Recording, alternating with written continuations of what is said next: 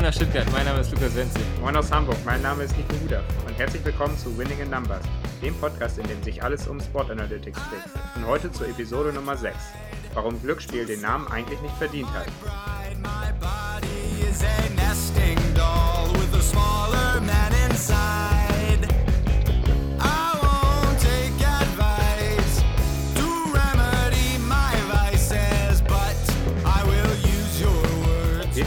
Heute wissenschaftliche Grundlagen für Glücksspiel vor. Dabei betrachten wir die Spieltheorie und auch was Zufälligkeit ist. Allerdings wird es nicht komplett trocken, denn ihr könnt euch auch auf sp äh, spannende Stories vom Lotto und ein, auf ein Spiel zwischen Lukas und mir freuen. Viel Spaß!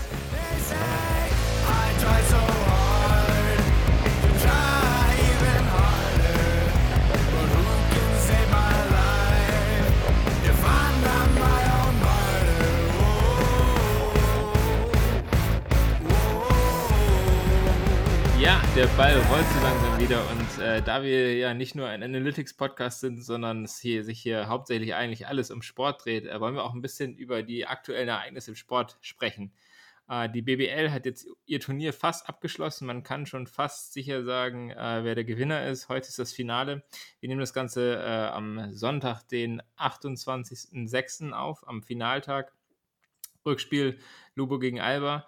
Ähm, zusätzlich ist natürlich die Bundesliga abgeschlossen äh, mit einem dramatischen Finish gestern. Ähm, zweite Bundesliga schließt äh, in ein paar Stunden ab. Ja, Start ist, glaube ich, 15.30 Und natürlich ein Thema, wo wir auch drüber reden wollen, äh, ganz kurz, ist die äh, NBA, die natürlich wieder startet, in einem ähnlichen Setup wie ähm, die BBL, in einem Turnier, das äh, in Orlando in Disney World stattfinden wird. Und äh, korrigiere mich, wenn ich jetzt falsch liege, aber die NBA wird am 30. Juli wieder anfangen mit einem Klassiker. Ich weiß jetzt tatsächlich nicht, wer der Klassiker ist, Lukas. Ich habe mich noch nicht so genau mit beschäftigt. Ich weiß, dass die Pelicans, glaube ich, ein erstes Spiel haben. Ist das richtig? Das glaube ich auch, aber ich bin mir ziemlich sicher, ich weiß nicht, ob am ersten Tag direkt, aber auf jeden Fall äh, ziemlich früh spielen die Lakers gegen die Clippers. Ich, es könnte tatsächlich sein. Ich habe auch irgendwas gelesen, dass die Lakers anfangen. Wir können das direkt auch mal verifizieren. Wir sind hier ja ähm, agil und äh, können auch schnell Informationen hier äh, beschaffen. Jeden, jedenfalls so. vielleicht noch als Ergänzung. Ähm, die Tippaufzeiten der NBA sind echt relativ gut geregelt für europäische Zuschauer. Denn äh, viele Spiele fangen irgendwie um 6 Uhr an, 7 Uhr abends, beziehungsweise vielleicht mal als spätestes Spiel um 10 Uhr abends. Das heißt, man kann echt viele Spiele da auch noch gucken. Und ja, da freue ich mich tatsächlich auch drauf, dass ich da noch so ein paar Spiele wahrscheinlich sehen kann. Dann. Genau, hier jetzt nochmal als Ergänzung zum Spielplan. Ähm, LA Clippers gegen LA Lakers ist das zweite Spiel tatsächlich. Ähm, das allerdings ein bisschen später anfängt, um 3 Uhr am Donnerstag, den 30. in äh, 3 Uhr deutscher Zeit. Aber wie Nico gerade schon erwähnt hat, hier, man kann jeden Tag zur Primetime, Primetime in Deutschland eigentlich ein äh, NBA-Spiel gucken am 31. um 8.30 Uhr äh, Magic gegen äh, Brooklyn, dann nächsten Tag um 7 Uhr Miami gegen die Nuggets äh, und auch um 9.30 Uhr Dennis Schröder mit OKC gegen äh, Donovan Mitchell mit Utah. Tolle Spiele.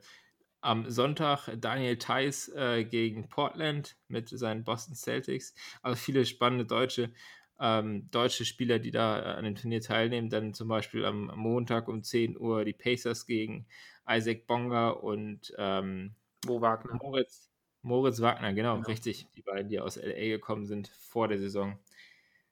Ich glaube auch alle Deutsche, die aktuell in der NBA spielen, sind dabei, ne?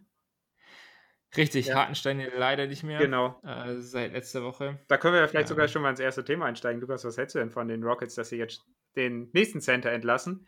Ich glaube, sie haben fast nur noch einen großen Spieler auf dem Feld ähm, mit, ähm, beziehungsweise auf, im Kader.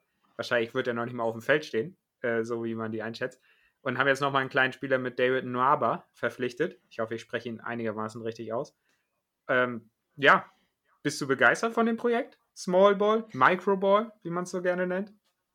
Also das ist ja genau das, worüber wir gesprochen haben, im Prinzip in unserem Murray Ball Podcast und quasi die, äh, die, das noch weiter treiben von dieser Idee, dass man eben fünf Spieler auf dem Spielfeld hat, die Dreier werfen können. Unter anderem eben mit PJ Tucker als Center. Unter der, zwei Meter groß.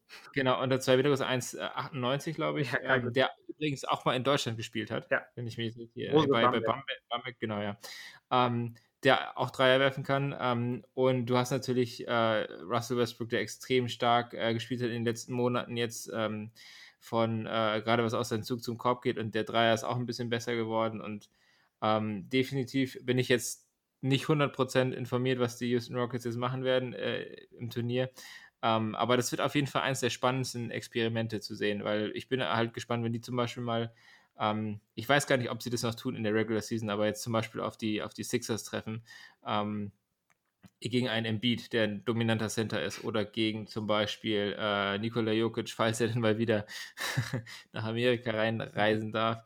Ich, ähm, glaub, ich, glaube, wenn du das schon so ansprichst mit den Sixers, denn ich glaube, Sixers sind so ein bisschen das Gegenteil von denen, ne? weil wenn man sich da die Startformation anguckt mit Simmons, Harris, Embiid, Richardson ist, glaube ich, auch fast zwei Meter. Ja. Ähm, Horford spielt vielleicht auch noch, der eigentlich auch ein Center ist, gefühlt. Das heißt, da triffst du wirklich auf Leute, die einfach fast alle über zwei Meter sind und jeder von den Rockets ist unter zwei Meter. Das ist wirklich ein sehr interessantes Matchup, wenn es tatsächlich irgendwie, ich weiß gar nicht, ob in der Regular Season das dazu noch kommt, aber Finals wäre natürlich super lustig, das zu sehen. Das wäre das wär sehr spannend, aber ich, das genau, das ist eben das Experiment, was die, was die Rockets jetzt auch eingehen. Ähm, es gibt ein paar Mannschaften, auf die ich mich total freue. Also im Prinzip eigentlich auf alle.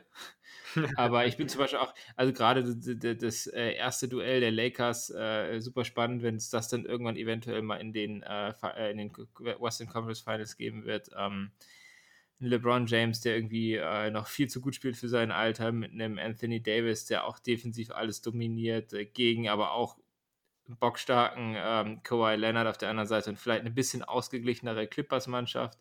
Ähm, total spannend. Dann freue ich mich natürlich auch auf Janis äh, und, und die Bucks, äh, einfach weil er so phänomenal äh, spielt. Ähm, auf ganz viele andere Mannschaften, die Nuggets zum Beispiel mit Jokic und auch eine sehr, sehr ausgeglichene Mannschaft mit Murray als Point Guard und so weiter. Ähm, die, die Celtics natürlich mit, mit Daniel Theiss, äh, der auch gesagt hat im Übrigen, dass sie äh, angreifen wollen, dass sie äh, für den Titel gehen wollen. Sehr spannend. Ja, auf jeden Fall. Ähm, aber allerdings ist ja NBA jetzt so ein bisschen, viele NBA-Spieler sind ja im Zwiespalt, ne? Also hast du bestimmt auch mitgekriegt, Lukas. Äh, Kyrie. ja, Kyrie gar nicht. Ich glaube, Kyrie ist ja tatsächlich auch noch verletzt. Aber lass uns das Thema mal, glaube ich, ein bisschen beiseite lassen, Kyrie, sondern eher ähm, solche Leute wie ähm, Davis Bertans, ähm, der aufgrund von äh, Vertragssituationen äh, wahrscheinlich nicht spielen will.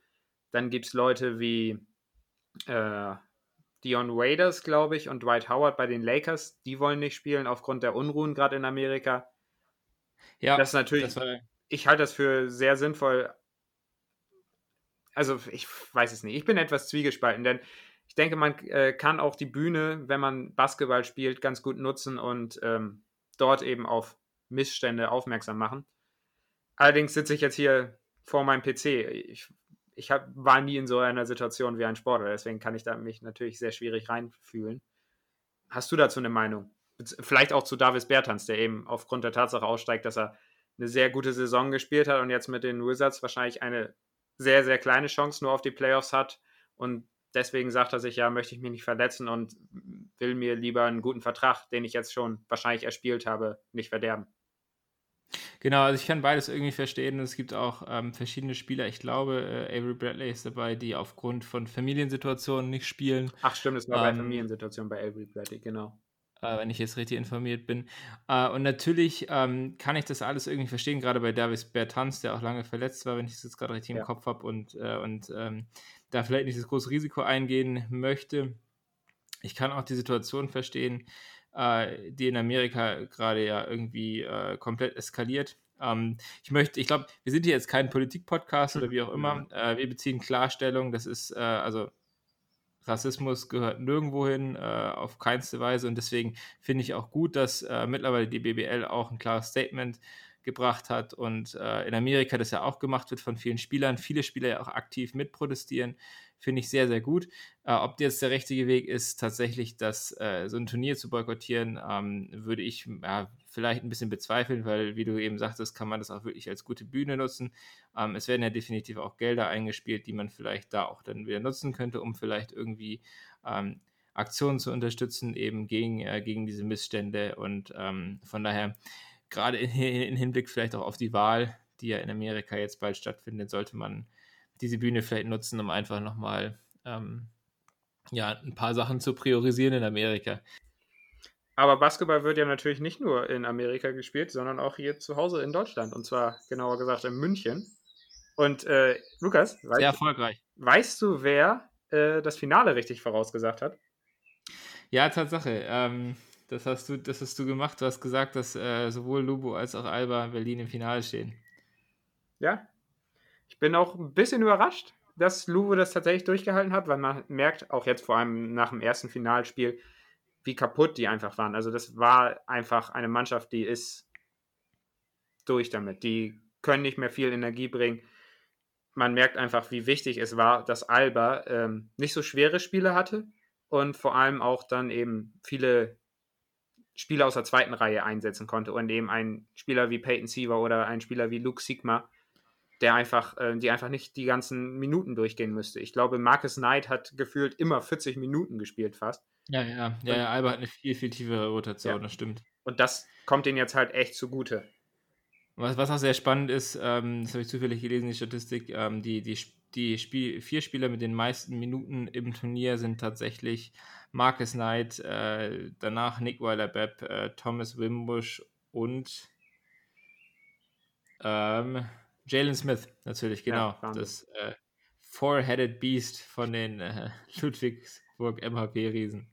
Ja, wo, wobei, ähm, da vielleicht nochmal so ein anderes Thema aufzumachen, denn Lukas, du hast ja auch jetzt viel gesehen, dass so extrem viele Nachwuchsspieler, auch deutsche Nachwuchsspieler, jetzt eingesetzt wurden. Sei es mit dem Jacob Patrick, der erst 16 ist und da Dreier reinhaut, als hätte er noch nie was anderes getan.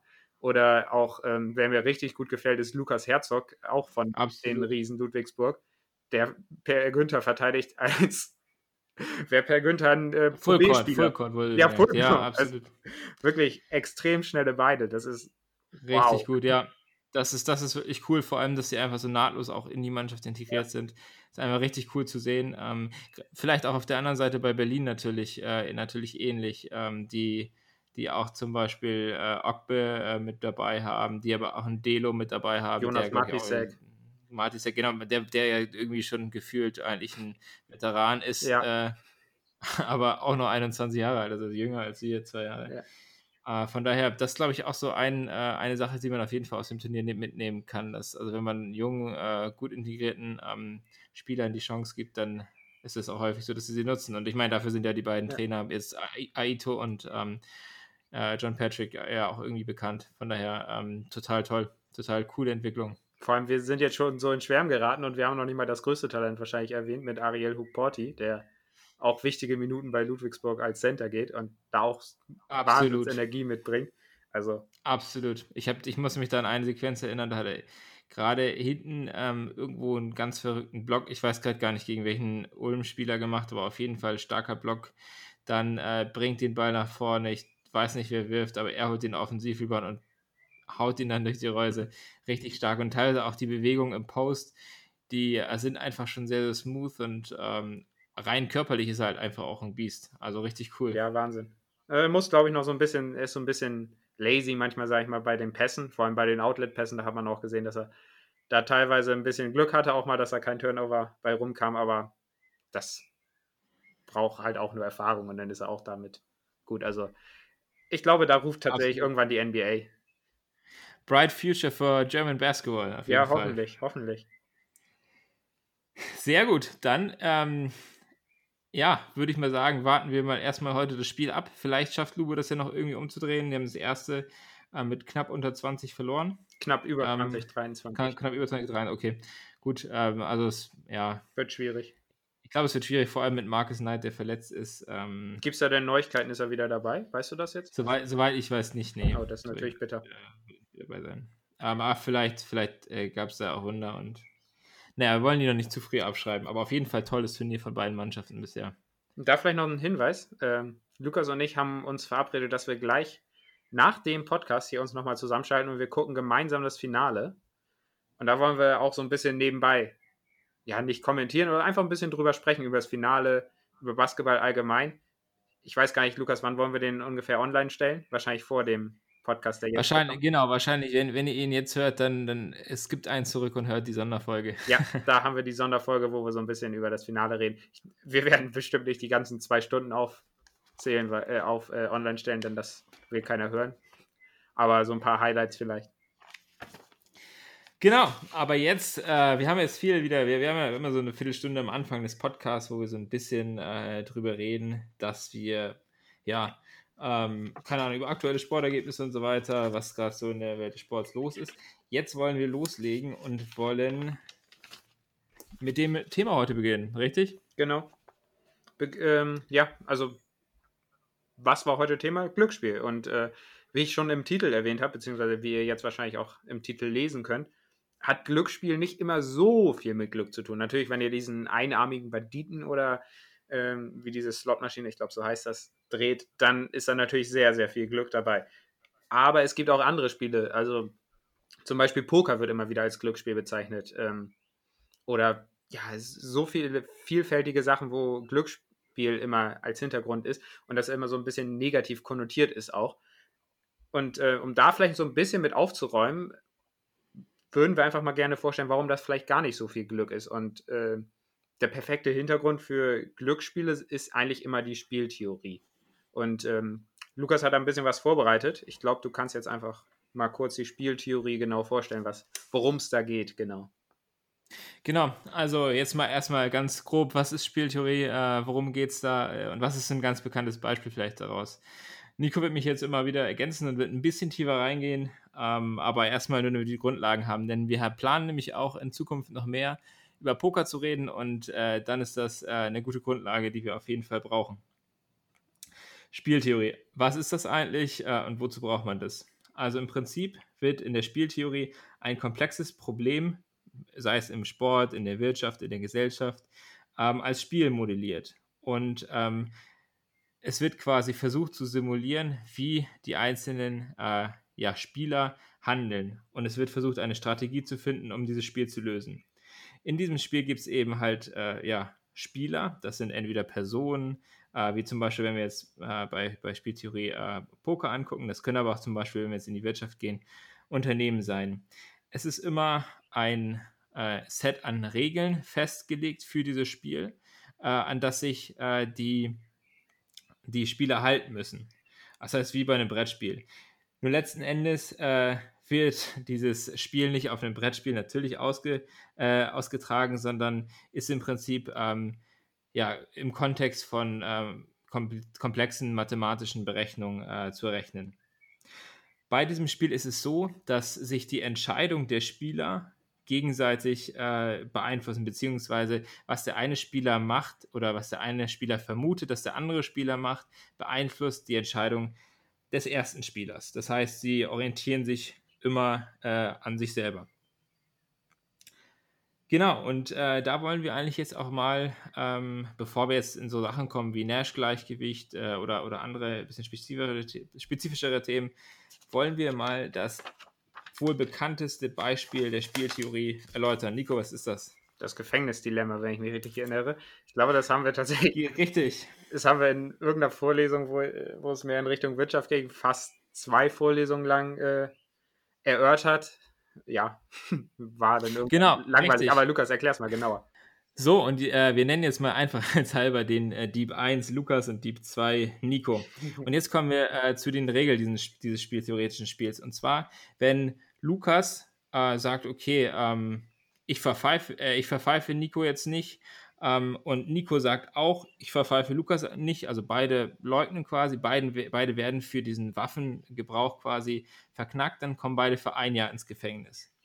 Ist es aber so, dass Lukas sagt, okay, ich, äh, verk ich verknack jetzt Nico äh, und ich erzähle jetzt, dass er das quasi alles gemacht hat, dann kommt Lukas in äh, Zeugenschutz und äh, muss nicht ins Gefängnis, Nico muss dafür aber zehn Jahre ins Gefängnis. Genauso ist es bei, wenn Nico quasi Lukas leugnet, ähm, was heißt leugnet, wenn er quasi erzählt, dass Lukas alles gemacht hat und äh, Lukas äh, sagt, dass er es nicht war.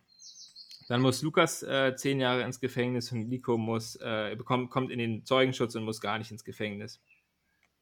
Die letzte Variante ist, dass beide gestehen und wenn beide gestehen, äh, kommen beide für sechs Jahre ins Gefängnis.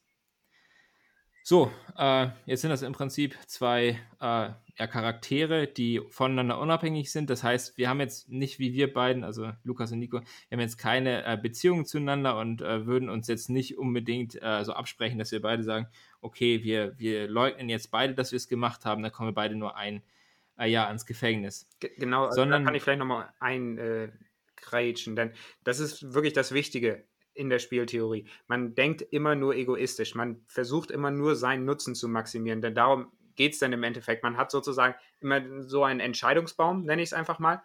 Und dann könnt ihr euch so vorstellen, nach diesen Entscheidungen kann man eben seinen eigenen Nutzen daraus ziehen. Äh, und das schreibt man dann auf und man versucht eben seinen eigenen Nutzen zu maximieren. Man kann dann immer noch ein bisschen tiefer eingehen und sagen, äh, so 10% des Nutzen des anderen ähm, ist auch noch in meiner Entscheidung drin. Denn dann wird das Gefängnisdilemma tatsächlich nochmal irgendwann anders. Aber Lukas, erzähl uns erstmal, wie das tatsächlich, das Gefängnisdilemma, ausgeht. Genau, wie geht es jetzt weiter? Also was machen im Prinzip Lukas und Nico? Weil sie stehen ja jetzt vor der Entscheidung, leugne ich oder ähm, eben gestehe ich. Und nehmen wir mal an, Lukas sagt jetzt, okay, ich leugne, weil ich, weil ich darauf hoffe, dass Nico eben auch, leugn, äh, auch leugnet, äh, nicht gesteht. Dann kommen halt beide nur einmal ins Gefängnis. Das Ding ist aber, weil beide eben ähm, ja, egoistisch handeln und Gewinn maximieren, kann Lukas nicht davon ausgehen, dass Nico leugnet. Das heißt, er würde davon ausgehen, dass Nico versucht, seinen Gewinn zu maximieren und zu gestehen, sodass Nico in den Zeugenschutz kommt und Lukas eben für zehn Jahre ins Gefängnis geht. Was macht Lukas also?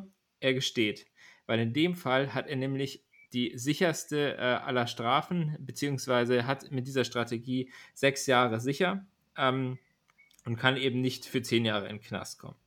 Und genau das Gleiche ist eben bei Nico der Fall. Bei Nico ist es auch so, er könnte jetzt auch darauf hoffen, dass Lukas eben ähm, ja auch leugnet und beide nur für ein Jahr ans Gefängnis kommen.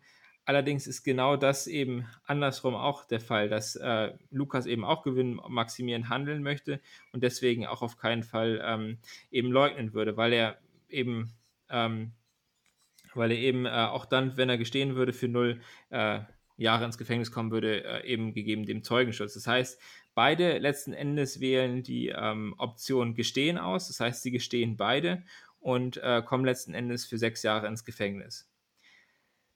Das ist äh, auch ein, ein Nash-Gleichgewicht und jeweils eine dominante Strategie. Warum ein Nash-Gleichgewicht? Weil ähm, beide die jeweils äh, andere die Strategie des anderen kennen könnten und trotzdem genau das Gleiche machen würden. Das heißt, auch wenn Lukas jetzt wüsste im Prinzip, dass Nico das und das machen könnte, was er weiß, was in diesem sehr einfachen Beispiel, der wirklich sehr einfach ist, ähm, dann würde er trotzdem immer gestehen. Und dann ist eben dieses Nash-Gleichgewicht äh, hergestellt. Was allerdings nicht hergestellt ist, ist das Optimum. Denn jetzt haben ja beide gestanden, beide gehen für sechs Jahre ins Gefängnis, okay, fair. Beide haben irgendwie das äh, Maximum von diesen zehn Jahren abgewandt, aber das Optimum wäre woanders. Äh, das Optimum wäre, wenn beide geleugnet hätten, nämlich äh, wenn beide ähm, eben gestanden hätten. Und äh, da haben wir zwar. Geleugnet hätten und beide ein Jahr ins Gefängnis gegangen wären. Genau, und das Optimum hätten wir eben, wenn beide äh, geleugnet hätten und dann eben nur für ein Jahr ins Gefängnis äh, gegangen werden. Das heißt, wir haben jetzt zwar ein Nash-Gleichgewicht, weil eben ja beide immer das Gleiche machen, immer die Strategie wählen. Äh, auf der anderen Seite haben wir aber kein Gesamtoptimum. da kann man und das ist an dem. Da kann man vielleicht nochmal äh, auch kurz erklären, warum genau äh, leugnen kein, ähm, beide leugnen kein optimales, optimaler Zustand ist.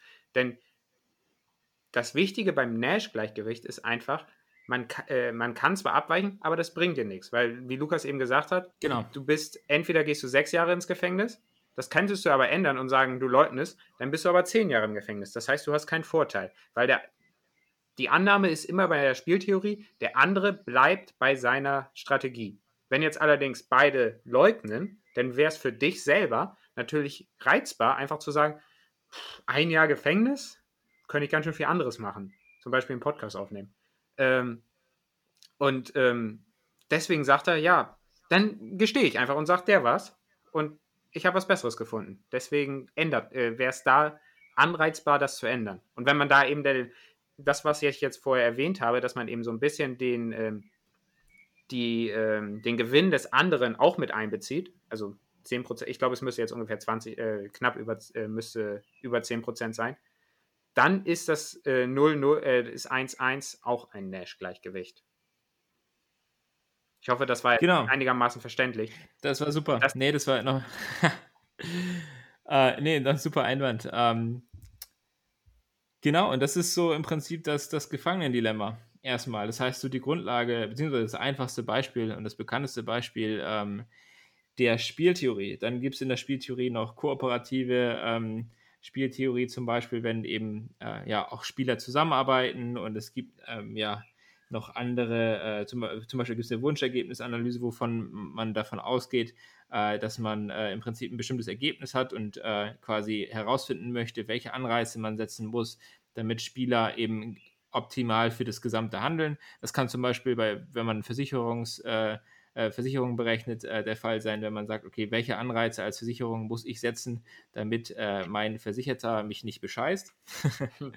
äh, und genau solche Sachen. Ähm, deswegen äh, ganz weites Thema, ganz, ganz groß. Ich habe jetzt nur ganz, ganz wenig erläutert, aber Nico, du hast noch ein paar Kleinigkeiten, ne? Ich habe nicht nur eine Kleinigkeit, ich habe ein Spiel, wie ich schon am Anfang angekündigt habe. Und zwar, Lukas, ich erkläre mal kurz die Regeln. Du darfst Zahlen von 1 bis 9 verwenden. Und wir versuchen auf 101 Punkte zu, äh, zu kommen. Und wer als erstes auf 101 Punkte ist, gewinnt. Selbst. Let's go. Und äh, ja, ich würde sagen, ich fange an. Und ich habe sogar eine Vorhersage. Ich sage einfach mal, ich besiege dich in 21 Zügen. Mal sehen, ob das. Muss, muss, ich, muss ich genau auf, auf 101 Punkte kommen? Genau, du darfst nicht drüber. 101. Okay. Gut, also Zahlen zwischen 1 bis 9 und 101 ist das Ziel. Ich, Das heißt, ich muss jetzt mitschreiben, ne? ich schreibe auch selber Ja. mit. Ich sage den Zwischenstand sonst auch nochmal an. Ja, perfekt. Das ist doch super. Mein, meine Vorhersage: In 21 Zügen siege ich. Alles klar, ich bin gespannt. Meine erste an. Zahl ist die 1. Neun. 9, dann sind wir bei 10. Dann sage ich wieder die 1. Sind wir bei Ah, 11. okay, das wird. Ah, das wird. Okay, okay, verstanden. Das wird zusammengerechnet. Okay, ja, gut. Äh, neun. So wird es langweilig, Lukas. 20. Ich sage wieder die 1. 21. Neun. Ähm, Bisschen, und ab, ich, ich, ich glaube, ich weiß schon, woraus es hinausläuft. bisschen Abwechslung, Lukas. Äh, fünf. 26. Ich sage dann auch 5. Sind wir bei 31. Ähm, acht. 8. Sind wir bei 39. Ganz kurz, ich kann mir jetzt gerade keine Strategie zurechtlegen. Also, wenn ich jetzt hier äh, Nee, ist alles richtig. verliere, ich, ich höre es jetzt tatsächlich auch zum ersten Mal. Ja, ähm, äh, sie, sieben. Nee, nee, nee, ich war dran. 39 sa- äh, sind wir jetzt. Dann sage ich nämlich 2, sind wir bei 41. Sieben. Sind wir bei 48. Ich sage die 3. Sind wir bei 51. Eins. 1. Dann sind wir bei 52. Ich sage 9. Sind wir bei 61. Ähm, neun. 9. Sind wir bei 70. Ich sage die 1. Sind wir bei 71. Acht. 8. Sind wir bei 79. Ich sage die 2. Wir sind bei 81. Okay, ich habe jetzt ein Muster erkannt. Du Ja. nimmst also immer die Zahl, die im Prinzip äh, genau entgegengesetzt ist von meiner. Das heißt, dass wir immer auf 10 kommen. Mhm. Ich erkläre es gleich noch. ja. Okay, gut. 81. Äh, 81, äh, 9. Sind wir bei 90. Ich sage die 1. 91. 7. 7. Sind wir wohl bei 98. Ich glaube, ich nehme mal die 3. Dann habe ich 101 und gewonnen. Und lass mir zusammenzählen. 1, 2, 3, 4, 5, 6, 7, 8, 9, 10, 11, 12, 13, 14, 15, 17, 18, 19, 20, 21. In 21 Zügen habe ich dich besiegt. Welch Wunder. Überrascht Welch? Wunder. Ni- nicht mehr, nicht mehr, aber erklär's mir nochmal Ja, genau. Lukas, du hättest gar nicht gewinnen können, da ich angefangen habe. Genau, Ähm, genau. Kurzer Test nur, wenn du es verstanden hast, welche Zahl wählst du als erstes? Wenn du jetzt anfangen würdest? Wenn ich anfangen würde, würde ich die 1 wählen. Korrekt, damit ka kannst du gewinnen. Denn das Ziel ist eben auf 101 zu kommen. Und äh, wie kommt man auf 101? Man muss den Gegner auf 100, äh, auf einen Bereich zwischen 92 und 100 zwingen. Das heißt, wer auf 92 bis 100 kommt, verliert. Das heißt, wie bringt man eine Person auf, ein, äh, auf einen Bereich von 92 bis 100? Indem man als erstes die Zahl 91 erreicht. Denn auf 91 kann man nur 1 bis 9 addieren. Das heißt, der Bereich 92 bis 100 ist damit abgedeckt. Auf 91 kommt man als erstes, wenn man die andere Person auf 82 bis 90 ähm, zwingt und so weiter. Und so ist es halt einfach, wer als erstes auf 1 kommt, gewinnt bei diesem Spiel. Das Ganze ist auch wieder spieltheoretisch. Denn Lukas hat eben auch gesagt, bei den Verbrechern konnte man, äh, waren die einfach in getrennten Räumen. die konnten, wiss, wussten nicht, was der andere macht. Es gibt aber auch eine Spieltheorie zu dynamischen Spielen eben. Das heißt, wenn Spieler nach, nacheinander wählen, wie jetzt hier, ich habe angefangen, Lukas kam danach, dann wieder ich und so weiter. Da kann man auch verschiedene Entscheidungen wählen und eben aufgrund der, and, äh, aufgrund der anderen Strategie sein Optimum finden.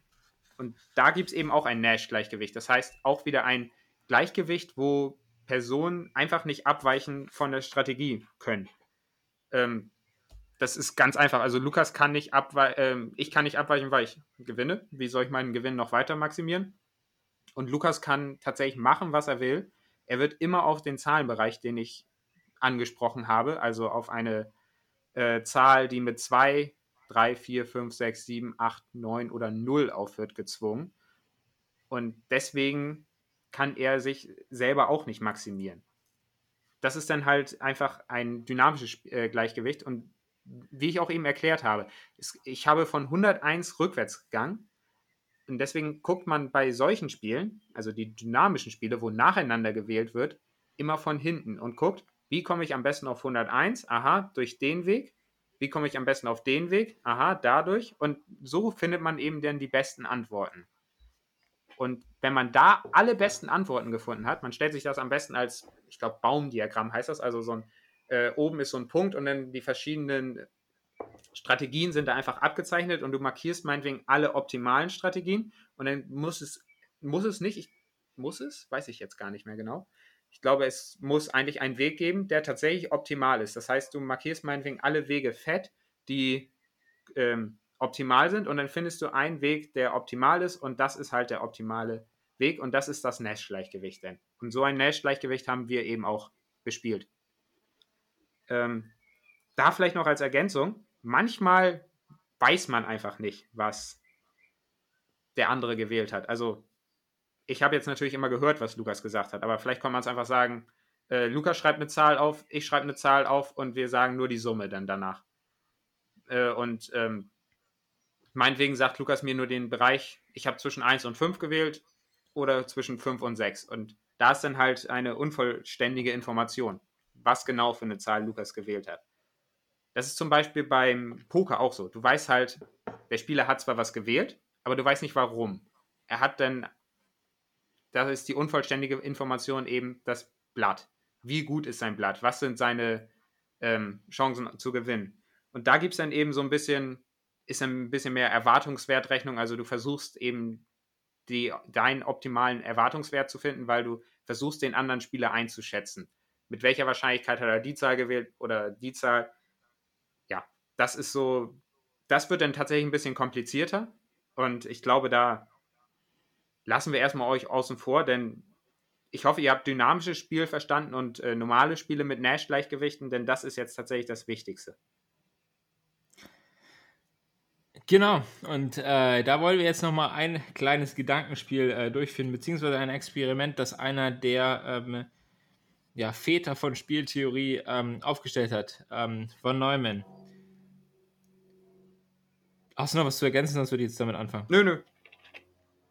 Genau, und jetzt haben wir äh, ein Spiel, ein Pokerspiel, das im Prinzip gar kein Pokerspiel ist, ähm, weil es einfach ein einfaches Experiment ist. Das äh, Experiment ist äh, von 1944, wenn ich jetzt richtig weiß. Ich glaube, dann wurde es äh, veröffentlicht.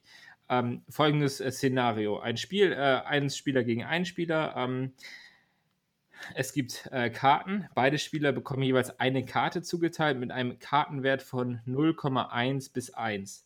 Ähm, dabei kann es kein Unentschieden geben. Das heißt, äh, wenn ein Spieler eine 0,1 hat, dann kann der zweite Spieler diese Karte nicht mehr bekommen. Am Anfang des Spiels packen beide 1 Euro in den Pot. Ähm, Spieler 1 kann dann äh, drei Sachen machen. Spieler 1 kann dann sagen, okay, ich gehe raus, weil meine Karte zu schlecht ist. Kann sagen, check, ich bleibe äh, gleich und äh, die, das soll die Karten gezeigt werden. Oder er kann sagen, äh, ich raise, das heißt, äh, ich erhöhe um einen weiteren Euro, tu das in Pot und äh, warte ab, ob der Spieler 2 ähm, das macht oder nicht. Ähm, wenn man jetzt erstmal auf dieses Spiel guckt, dann kann man schon mal direkt festhalten, dass eine Aktion vom Spieler 1 sehr, sehr unnötig und nicht realistisch wäre. Und zwar, dass er sagt, ich gehe raus. Weil, äh, was macht er, wenn er rausgeht? Ähm, er hat im Prinzip den 1 Euro eh schon in den Pot gegeben und wenn er rausgeht, dann äh, ja, passiert im Prinzip äh, nichts. Also er verliert einfach den Euro, ohne dass seine Karten quasi verglichen werden. Denn der Spieler 2 kann nicht danach nochmal erhöhen. Da kann man zum Beispiel ähm, einfach sagen, der Nutzen von Spieler 1 ist minus 1 und der Nutzen von Spieler 2 ist 1, weil genau, eben das gewonnen bzw. verloren wurde. Genau, das heißt also auf den ersten Blick, er geht schon mal nicht raus. Was versuchen jetzt beide Spieler? Beide Spieler versuchen jetzt äh, ihren Gewinn zu maximieren und äh, was sind da, welche zwei Faktoren spielen da eine Rolle. Und zwar einmal, welche Hand haben sie natürlich, also welchen Kartenwert haben sie einfach, ist er gut, ist er schlecht. Und natürlich, was denken sie, was der andere Spieler macht. Ähm, das wäre wieder so ein bisschen spieltheoretisch. Genau. Ähm, jetzt hat äh, von Neumann bei diesem Experiment rausgefunden, dass es eben ein Nash-Gleichgewicht gibt. Das heißt, dass beide Spieler jeweils die Strategie vom anderen kennen, ähm, aber trotzdem immer genau die gleiche Strategie haben. Wie sieht diese Strategie aus? Äh, beziehungsweise wie sieht die optimale Strategie aus? Wie wurde dieses Spiel gelöst? Und zwar kann man da, ähm, äh, beziehungsweise haben äh, von Neumann und Morgenstern, das war sein ähm, Wissenschaftler, der da mitgearbeitet hat, haben äh, eine Strategie entwickelt, dass im Prinzip, gehen wir erstmal von Spieler 2 aus. Ähm, folgendes Szenario: Spieler 2, äh, Spieler 1 hat geraced und Spieler 2 steht jetzt vor der Entscheidung, soll ich äh, mitgehen oder soll ich rausgehen, also folden oder eben äh, callen. Was muss er machen? Äh, er muss im Prinzip auf sein Blatt schauen und gucken, ähm, ist meine Karte gut genug? Kann ich das einschätzen? Und äh, die beiden haben eben herausgefunden, dass sich durch eine Formel ein äh, Schwellwert berechnen lässt, der bei 0,4 liegt, äh, ab dem der Spieler 2 mitgehen sollte. Das heißt, wenn er eine Karte 0,4 oder höher hat, geht er mit. Hat er eine Karte 0,4 und drunter, bleibt er raus. Das ist seine Strategie. Die ist perfekt für ihn. Bei Spieler 1 sieht das ein bisschen anders aus. Wir haben ja gerade schon gesagt, er kann nicht rausgehen. Ähm, und äh, beziehungsweise er sollte nicht rausgehen, weil es einfach äh, nicht sinnvoll für ihn ist. Und für ihn gibt es noch eine weitere Komponente. Er kann nämlich auch bluffen. Er kann nämlich sagen, er hat ein hohe, äh, hohes äh, Blatt, ähm, geht halt, die, schmeißt den einen weiteren Euro rein, hat aber im Prinzip gar keins. Das heißt, für ihn gibt es drei Schwellwerte. Einmal den Schwellwert, äh, bei dem er blufft, Warum sollte er bluffen? Weil er würde ja im Prinzip, wenn er nicht bluffen würde, würde er zum Beispiel mit 0,1 äh, Kartenwert in den Vergleich gehen, den würde er fast sicher verlieren. Wenn er aber blufft, dann hat er die Chance, dass Spieler 2 denkt, dass er gute Karten hat und foldet, also rausgeht und dass er den Pot quasi bekommt. So, und diese äh, zwei Schwellwerte im Prinzip gibt's, äh, auch, haben, wurden auch äh, für Spieler 1 äh, berechnet. Der Schwellwert Nummer 1 liegt bei 0,1 Schwellwert Nummer 2 liegt bei 0,7. Das heißt, äh, zwischen 0,1 und 0,7 bleibt er einfach gleich und checkt einfach, sagt, okay, mit dem 1 Euro, wir gehen in den Vergleich. Und bei 0,1 und drunter, beziehungsweise nur bei 0,1, blufft er eben und ab 0,7 raced er ganz normal. Das heißt, es gibt keine Werte mehr unter 0,1 war das, ne? Nur 0, Genau, richtig. Ja, okay. Genau, für den Fall. Ähm, und das ist eben für ihn äh, die maximierende Strategie. Was steht da noch so ein bisschen hinter? Ähm, also, womit wurde das berechnet und was ist so ein Faktor, der dabei eine, eine Rolle spielt? Und zwar ist der, der Faktor äh, ganz wichtig, ähm, wie groß der zusätzliche Aufwand für Spieler 1 ist, um zu erhöhen.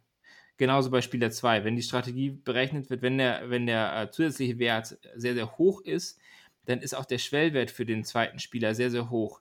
Das heißt, wenn jetzt zum Beispiel Spieler 1 um ähm, 1000 Euro erhöht, dann muss der Spieler, äh, ist dieser, dieser, dieser Schwellwert für äh, die Karten, das heißt, äh, bei, bei Spieler 2 schon sehr, sehr hoch. Das heißt, nur wenn der Spieler 2 eine richtig, richtig gute Zahl hat, dann sollte er mitgehen. Weil, warum sollte er es riskieren, ähm, im Prinzip so viel Geld zu verlieren, nur äh, eben, weil er, weil, er, weil er eben denkt, dass er ein bisschen, besseres, ein bisschen bessere Karten hat.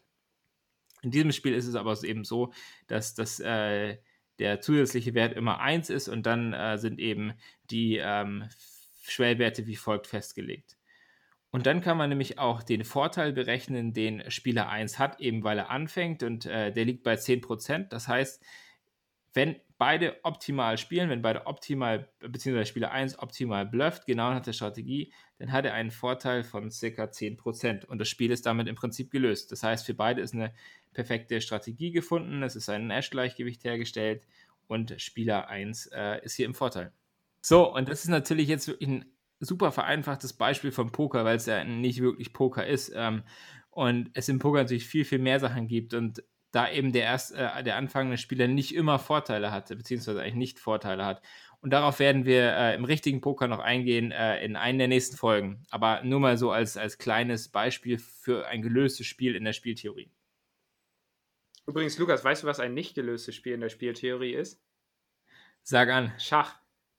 Schach? Oh, Schach ist tatsächlich, also wir haben ja eben das, äh, vielleicht nochmal so kurzes Zurückgriff auf unser Spiel eben, denn ähm, das löst man auch im Schach so. Und ich habe ja auch gesagt, ich schlage dich in 21 Zügen. Das hat ja auch geklappt. Und man hört ja auch ganz oft irgendwie, ich weiß nicht, ich glaube, äh, viele verfolgen kein Schach, aber ähm, man hat doch bestimmt irgendwann schon mal gehört, dass ein Schachspieler gesagt hat, äh, in vier Zügen habe ich gewonnen, so ungefähr. Erinnerst dich, Lukas? Irgendwie? Ja. Ja, okay, gut. Und schon mal gehört. Das ist tatsächlich dann genauso. Also, ähm, man bei bestimmten Brettpositionen kann man dann einfach ähm, Spieltheorie anwenden und diese Rückwärtsinduktion durchführen es wird halt immer nur komplizierter, weil hier hatten wir einen Zahlenbereich von 1 bis 9, das heißt neun Möglichkeiten. Im Schach hast du so viele Möglichkeiten, dass du einfach, ähm, da kann das, ein, äh, kann das noch ein Computer ausrechnen, was die mögliche, äh, was die beste Strategie ist. Das heißt, Schach ist tatsächlich auch ein ungelöstes Spiel bis heute. Man versucht, da ist es tatsächlich so, man versucht in gute Brettpositionen zu kommen. Dafür gibt's, äh, kann man dann Spiel theoretisch lösen wahrscheinlich. Und aus den ähm, guten Brettpositionen kann man dann eben spieltheoretisch den Sieg lösen. Also super kompliziert. Auch vielleicht mal ein Thema. Ich glaube, für Das ist ja auch noch ein Thema. ja. Im Speziellen auch vielleicht, wann der erste Computer den Schachweltmeister geschlagen hat und so weiter. Ja. Definitiv. Aber jetzt äh, geht es weiter mit einem anderen Thema, weil wir wollen jetzt ein bisschen, das, war jetzt ziemlich theoretisch und ziemlich irgendwie viel Spieltheorie. Wir wollen jetzt nochmal ein anderes Thema ein bisschen aufgreifen, ein bisschen ähm, ja, ein bisschen lockerer werden. Ich weiß nicht, ob wir lockerer werden damit, Lukas, denn Zufälligkeit ist das nächste. Also ich finde es tatsächlich sehr interessant, vor allem als Mathematiker. Lukas, ich habe dir das ja auch schon mal kurz erklärt. Ich weiß, ich glaube, du fandest nicht ganz so interessant wie ich, aber auch ganz interessant eigentlich, oder? So ist, äh, ja, ist, ist okay. Zufälligkeit ist ja eben vom Glücksspiel äh, ein große, großer Aspekt. Gen genau, deswegen wollte, das wollte ich auch gerade noch sagen, deswegen wollen wir halt einmal kurz darauf eingehen, was ist Zufälligkeit genau, denn tatsächlich gibt es in der Mathematik einfach einen großen Bereich, der sich nur mit Zufälligkeit beschäftigt, ob ihr es glaubt oder nicht, denn ähm, wenn man tatsächlich einfach sagt, ähm, ein, äh, ein, Computer soll jetzt einfach mal Zufälligkeit berechnen, das kannst du, äh, kannst du doch keinem, keiner Maschine beibringen, die bisher immer nur logische Sachen gemacht hat, jetzt auf einmal ähm, etwas Zufälliges zu erzeugen. Das ist einfach unrealistisch. Deswegen erzähle ich gleich auch noch, wie ein Computer das tatsächlich löst. Und das ist, ich finde es super spannend, Lukas fand es nur okay. Aber erstmal äh, will ich euch auch erklären, dass es tatsächlich ein Maß für Zufälligkeit gibt. Denn wir betrachten erstmal so ein, als Beispiel binäre Folgen. Und ähm, ich hoffe, ihr wisst, was binäre sind, denn äh, das ist entweder eine 0 oder eine 1. Und ähm, da betrachtet man dann zunächst einfach, wie oft wiederholt sich ein Abschnitt in der Folge wieder. Also zum Beispiel, wenn die Folge 01, 01, 01, 01, 01 ist, dann ist die Folge offensichtlich nicht zufällig gewählt, denn die 01 wiederholt sich. Ich habe jetzt keine Ahnung, wie oft ich das tatsächlich gesagt habe, aber ich würde jetzt einfach mal schätzen, bestimmt fünfmal hat sich das wiederholt. Das heißt, diese äh, Folge ist einfach nicht zufällig. Und umso höher dieser Wert halt ist, umso weniger zufällig ist das. Und ähm, das kann man dann halt von binären Folgen auch zu ähm, normalen Folgen, also mit allen reellen Werten, ähm, durchführen. Da ist es dann halt einfach so, da betrachtest du einen bestimmten Fehler. Also wenn du zum Beispiel 0,4 hast und äh, 0,4, 0,3 und dann 0,4, 001, 0,3, 001, dann sagt man eben, okay, das ist innerhalb eines bestimmten Fehlers. Den Fehler kann man dann eben manuell, äh, kann man eben von Fall zu Fall noch festlegen. Und da sagt man dann auch einfach, okay, das hat sich auch wiederholt, obwohl es jetzt einfach, es war halt nah genug dran, sagen wir einfach mal so. Und ähm, dann gibt es komplizierte mathematische Rechnungen, wie man da tatsächlich die Zufälligkeit rausfindet. Und wenn, so grob könnt ihr euch sagen, wenn sich eine, äh, wenn sich das nie wiederholt, dann ist die Folge perfekt zufällig und ja. Aber ich habe ja eben schon angedeutet, Computer können auch so ein bisschen Zufälligkeit berechnen. Jedenfalls einigermaßen. Und ähm, da vielleicht ein bisschen mathematischer Hintergrund für. Ähm, in der Mathematik gibt es sogenannte F-Körper. Und äh, zwar ist es so, wenn man Mathematik in einem, in einem äh, mit Zahlen machen will, braucht man ja eigentlich unendlich viele Elemente. Denn, also was meine ich mit Mathe machen? Plus, minus, mal, geteilt. Denn 1 plus 1 ist 2, äh, plus 1 das wieder ist 3, plus 1 ist 4 und so weiter. Man kommt halt irgendwann auf unendlich viele Elemente. Das kann man tatsächlich in der Mathematik aber ändern, denn man hat äh, Körper gefunden, die eben das verhindern, dass man auf eine endliche Menge kommt. Das geht allerdings nur, wenn die Anzahl der Körperelemente eine Primzahl ist. Das ist jetzt auch wieder sehr mathematischer Hintergrund, den erspare ich euch, denn ich glaube, da werden sonst wieder viele abschalten und das wollen wir natürlich nicht. Und ähm, Sorry, dass ich gerade lache, finde ich aber gut. Alles gut. Und äh, ich mache euch jetzt einfach mal den einfachsten Beispiel, denn äh, es gibt zum Beispiel den F2. Was ist der F2 genau? Man sagt einfach 0 plus 1 ist weiterhin. Äh, achso, Entschuldigung, erstmal die äh, Elemente, die da drin sind. Äh, und zwar die 0 und die 1. Und ähm, wenn man jetzt eben dort Mathe machen will, vor allem gehen wir jetzt mal auf die Plus ein. 1 plus 0 und 0 plus 1 ist weiterhin 1, 0 plus 0 ist auch weiterhin 0. Allerdings kommt jetzt die Neuigkeit, denn 1 plus 1 ist in diesem Körper einfach die 0 wieder. Denn man sagt 1 plus 1, ähm, oh, das Ergebnis ist nicht mehr im Körper und dann sagt man, okay, dann ist es wieder die 0 sozusagen. Ist vielleicht ein bisschen schwierig jetzt einfach so vorzustellen, aber das, ähm, da haben sich kluge Köpfe Gedanken drüber gemacht und ähm, das geht auch so. Und äh, Multiplikation geht dann auch. Auch das wird wieder zu mathematisch, aber was ihr vielleicht mitnehmen könnt, ist, dass ungefähr jede gerade Zahl ist die 0 in dem Körper. Also zum Beispiel die 26 ist die 0 und jede ungerade Zahl, meinetwegen die 5, ist 1. Und äh, das nennt man dann eben 5 modulo 2 ist 1. Und das wird jetzt halt wichtig für den ähm, für die Zufallswerte, denn was macht man mit der einfachsten, ähm, macht man, äh, der einfachste Zufallsgenerator ist wirklich sehr einfach gehalten. Man sagt einfach, man braucht einen Anfangswert. Der sollte am besten nicht 1 durch 2 hoch n sein, wobei n eine, irgendeine natürliche Zahl sein kann. Ähm, und dann macht man es so, man multipliziert die vorherige Zufallszahl mal 2 und rechnet die modulo 1, äh, modulo 2, sorry. Das heißt, ähm, du guckst einfach äh, an. Ich muss mal kurz. Das heißt, wenn die Zahl dann einfach über 1 ist, meinetwegen 1,04, dann ist es einfach wieder bei 0,4. Und man zieht sozusagen da immer den einen ab. Das ist äh, der einfachste Zufallsgenerator. Allerdings ist er natürlich nicht so gut, denn erstens habe ich ja gesagt, man darf keine Zahl haben, die äh, einen Startwert hat von 1 hoch 2, äh, 1 durch 2 hoch n. Denn da kommt man irgendwann auf 0 und wenn man 0 mit 2 multipliziert, bleibt man bei 0. Das wieder, ist man wieder bei 0. Das heißt, irgendwann endet diese Folge. Um das eben zu entgehen, muss man eine hohe Primzahl finden. Und ähm, ein Zufallsgenerator, der in vielen Computern verwendet wird, verwendet zum Beispiel den hier, das muss ich jetzt extra ablesen. 427 Milliarden 419 Millionen 669.081 mal die vorherige Zufallszahl modulo 10 hoch 12 minus 11. Und 10 hoch 12 minus 11 ist eine Primzahl und äh, deswegen geht das da gut, denn du findest selten eine Zahl, die äh, als Startwert ähm, darauf kommt. Denn äh, hier hat man tatsächlich noch ein bisschen mehr Gedanken gemacht. Man sagt einfach, ja, Startwert kann meinetwegen auch die 1 sein und dann guckt man einfach, man geht so ein paar Schritte und irgendwann ist es einfach so zufällig, dass es tatsächlich einfach Zufall ist. Das hat man dann tatsächlich auch eben mit den äh, mathematischen Methoden, die ich erzählt habe, überprüft und das ist ein guter Zufallsgenerator, obwohl es immer noch schwierig ist. Also ja, und ähm, was noch vielleicht ergänzend wichtig ist, im Modulo muss immer eine Primzahl stehen. Und deswegen ist es vielleicht auch gerade noch so wichtig, dass man immer wieder größere Primzahlen äh, findet. Vielleicht nicht nur deswegen, auch ähm, Verschlüsselungssysteme sind auf Primzahlen gestützt.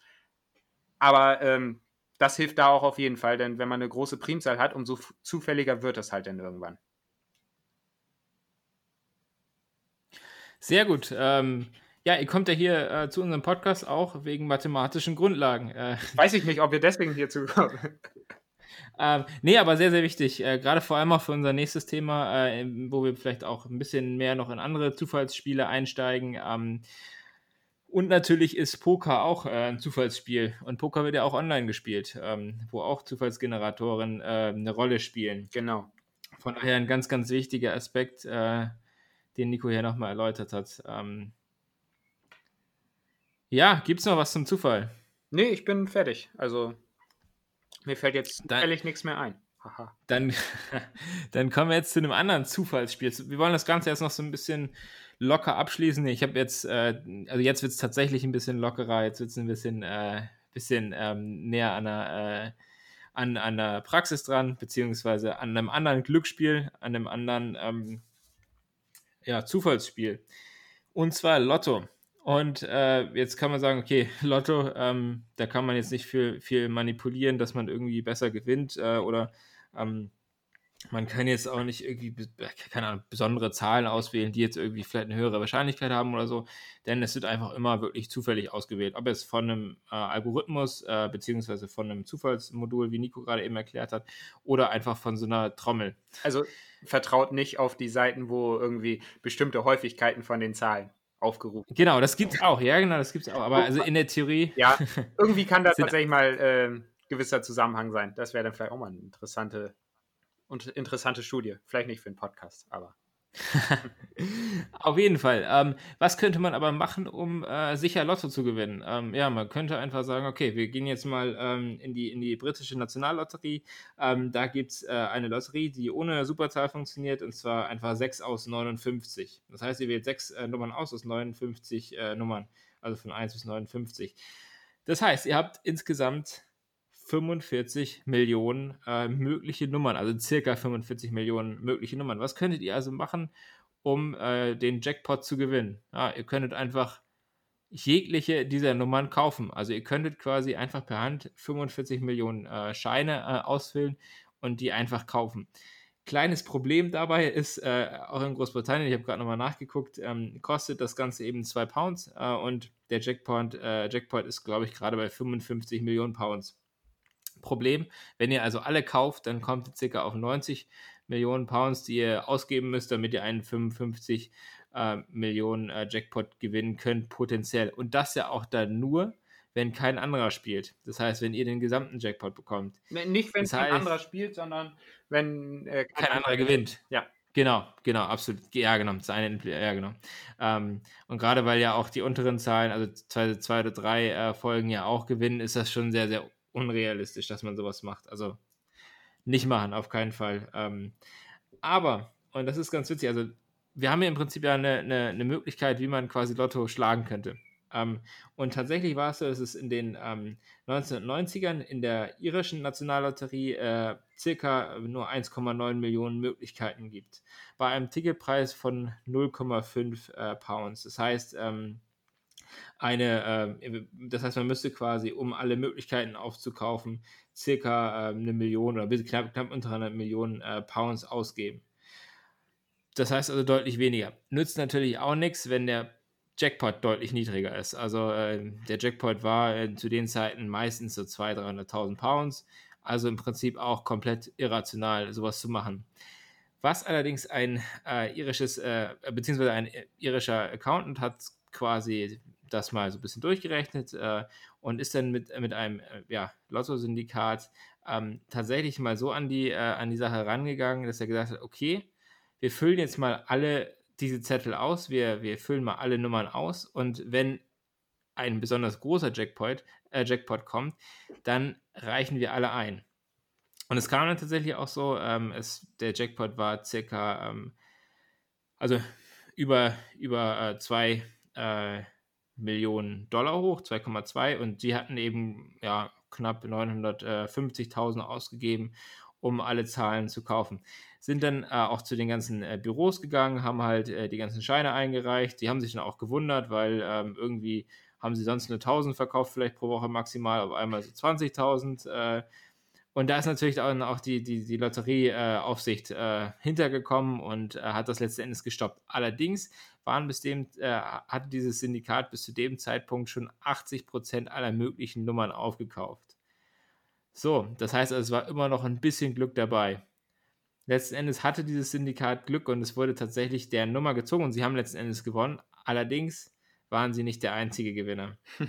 das heißt, äh, ja, schade eigentlich. Auf, auf der anderen Seite haben sie trotzdem Geld verdient. Sie haben, äh, ich glaube, zwischen 200.000 und 300.000 Pounds verdient äh, mit, dieser, mit dieser ganzen Geschichte. Das heißt, sie haben äh, Lotto in dem Fall geschlagen. Und ähm, das fand ich einfach eine ganz lustige Story, die ich mal teilen wollte, ähm, die man, ein, wie, wie man einfach an ein ja, ähm, Glücksspiel quasi rangehen kann, indem man ja einfach rational mal Wahrscheinlichkeiten und äh, Möglichkeiten berechnet. Ist, ist tatsächlich ganz lustig, Lukas. Ich habe äh, hab mich gewundert, dass du gesagt hast, dass die äh, Lottobehörde dahinter gekommen ist, denn ich halt, ich finde da nichts Illegales bei, dass sie einfach so viele Scheine abgeben. Ich finde, äh, wie stehst du denn zu dem Thema? Zum Beispiel bei Roulette, das, äh, nee, Roulette sage ich schon, bei ähm, Blackjack gibt es ja auch solche Kartenzähler. Das ist ja auch eigentlich nur, man strengt mal seinen Kopf an. Wie stehst du denn zu so einem Thema eigentlich, dass du sagst, äh, eigentlich legal, aber weil die Behörde da eben durch verlieren könnte, ist es nicht so gut. Ähm, ich meine, man hat das Spiel einfach nur gelöst und ich finde, deswegen gehört man eigentlich auch belohnt. Ja, ich meine, natürlich ist es irgendwie, äh, es ist irgendwie eine Anstrengung, die man, die man da selber macht, aber auf der anderen Seite, ähm, ja, wenn, wenn, wenn die Bank halt immer verliert, äh, dann wird es irgendwann keine Casinos mehr geben. Ja, dann, dann wäre mein Argument, dann, dann wäre mein Argument, hör auf mit Blackjack anzubieten. Du hast andere Spiele, wo du Geld machen kannst. True Story, ja, absolut. Wenn du äh, das wäre vielleicht nochmal eine Diskussion. Ja. Definitiv. Definitiv. Gut. Eine Sache noch. Äh, wir wollen euch noch ganz kurz verraten, wie man perfekt den Wetteinsatz bestimmt. In einem ganz, ganz einfachen Beispiel. Und deswegen möchte ich Nico noch mal zu einem Spiel herausfordern. Das heißt, ein Spiel. Nachdem ein kleines ich eben gewonnen habe, darf ich jetzt verlieren. Äh, darfst gewinnen, äh, aber mal gucken, ob du auf die richtige Lösung kommst. Und ich bin mir schon ziemlich sicher, dass du auf die richtige Lösung kommst. Äh, zum Abschluss ähm, wir haben noch viele andere Stories und wir werden die wahrscheinlich mal so ein bisschen auf andere Podcasts verteilen. Aber wir rennen hier auch schon, uns, uns rennt die Zeit weg. Ähm, wir haben so viel zu erzählen. So, Nico, folgendes Szenario. Ähm, wir werfen gleich eine Münze. Wir werfen ja. sie nicht wirklich, aber wir stellen uns mal vor, dass wir eine Münze werfen. Meinetwegen können wir es auch Ch wirklich werfen. Chancen, Chancen sind 50-50. Du spielst 1000 Spiele gegen mich. Ja. Oder Minimum, Minimum 1000 Spiele. Wenn du gewinnst, äh, beziehungsweise du musst erstmal ein, äh, irgendeinen Betrag in den Pot legen. Von 1 Euro bis 10.000 Euro, wie auch immer, ist auch egal.